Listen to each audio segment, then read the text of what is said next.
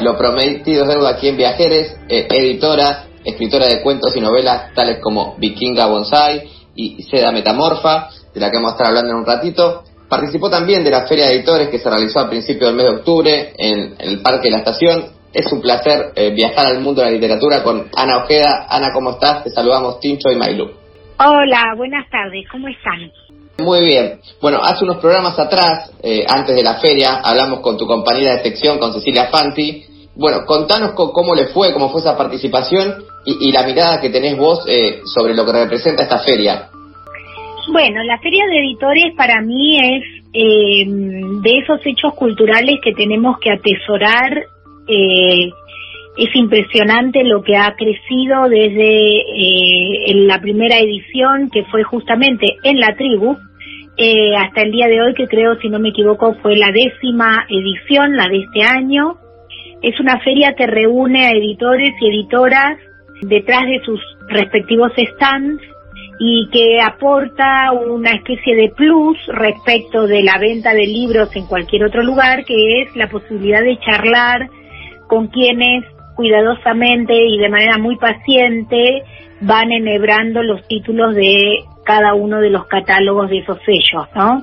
Eh, poder hablar con editores y editoras para mí es siempre un placer y es algo extraordinario que no sucede todos los días porque, bueno, eh, quienes editan están en general entre mil, cosas, tironeados y tironeadas por muchas eh, situaciones de contingentes, digamos.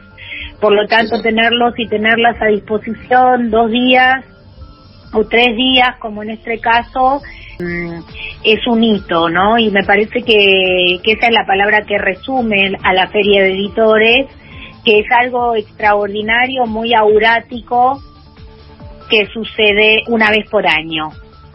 Ana, hablando de, Vikinga Bonsai, que bueno, es la primera novela escrita integralmente en lenguaje inclusivo, pero tal vez lo más interesante es, el ritmo, ese que tiene como, rutinario, y la construcción de los vínculos que, hay entre esas mujeres que, aparecen en, el libro. Decís que, esta obra que, creaste no podría ser eh, concebida, digamos, sin esta irrupción del movimiento feminista? Sí, indudablemente la, la ah, eh, yo diría la masivización de los discursos feministas que ocurrió a partir de las luchas por el aborto legal, seguro y gratuito, eh, es uno de los focos impulsores de, de Vikinga Bonsai en particular, porque en ese momento, cuando yo la estaba escribiendo, la novela eh, formaba parte de una sociedad muy preocupada por tratar de definir qué era la categoría de sororidad, ¿no?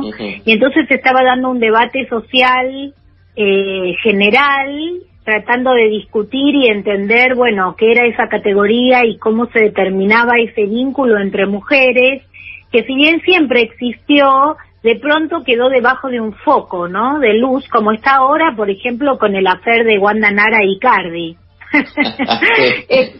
es como que todo el tiempo estamos discutiendo lo mismo, pero bueno, en ese momento a mí me, eh, me pasó que estaba escribiendo la historia de estas amigas y bueno, eh, fue un poco dialogar con, con la época, ¿no? Y tomar el guante de esas problemáticas y pensar para mí qué era la sororidad.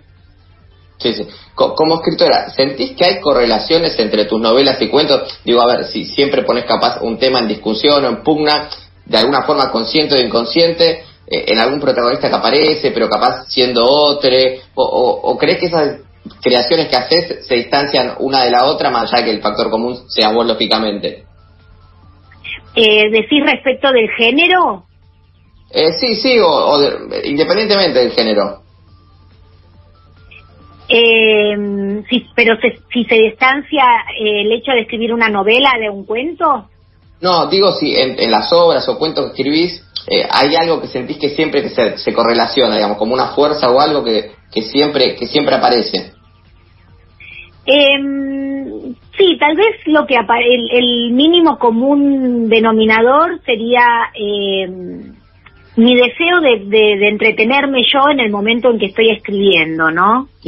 O sea, eh, esta es la razón por la cual si ya lo escribí o si ya lo hice no lo vuelvo a hacer, porque la verdad es que me aburriría al repetirme, ¿no? Entonces diría que eso es lo que se mantiene más allá de los temas y los personajes y las tramas y la manera de escribirlas. Creo que lo que se mantiene es em, eh, el deseo de, de una experiencia nueva, el deseo de atravesar como si fuera virgen un territorio que, que está por explorar o que está por ser explorado, que no conozco, ¿no? O sea, cuando me siento a escribir nunca sé dónde voy a terminar y ese es el viaje que a mí me gusta eh, repetir. Eso es lo que me gusta repetir, ¿no? Es el no saber hacia dónde voy. Eh, eh, es, un, es un lindo desafío. Todavía no lo leí, pero uno cuando ve eh, Seda Metamorfa, lo primero que se detiene a mirar es ese diseño, no la imagen. Uno como que lo trata de comprender y lo trata de relacionar justamente con el nombre, se queda ahí como, como intrigado. Eh, ¿Te han manifestado ese tipo de sensación? Porque me da la impresión, que ya te digo, no lo leí, pero es un libro que para mí que creo que lo arrancás a leer y, te lo morfás en un día. ¿E-, ¿Es un poco así? Sí, es así. Gente que lo ha leído me ha dicho eso exactamente. Eh, por ejemplo, la Melly Bortman, que es la, la editora, digamos, que corrigió el texto, que se que, que fijó, se fijó que no hubiera erratas y ese tipo de cosas, me dijo, tus libros, el problema de tus libros es que no puedo parar ni a poner una pava para el mate, porque en el momento en que me distraje pasaron doscientas mil cosas.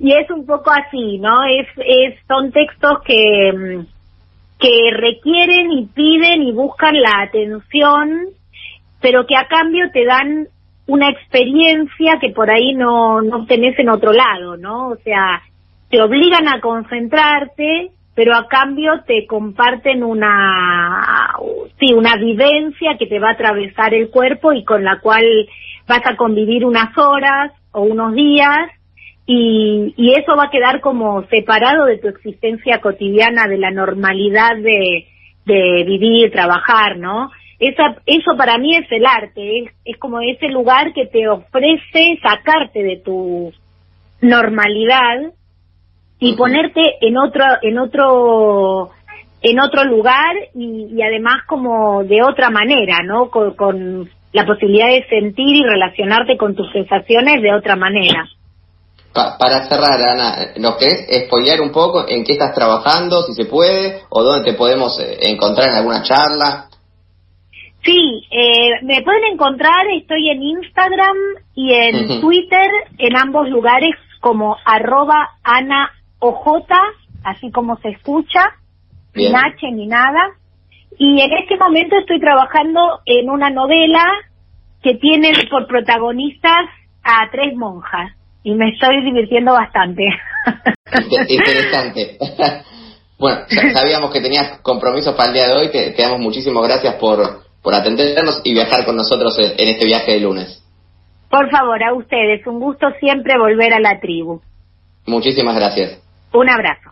Bueno, pasaba por eh, Viajeros del Éter a Ojeda, haciendo esta hermosa nota que tuvimos el placer de escucharla.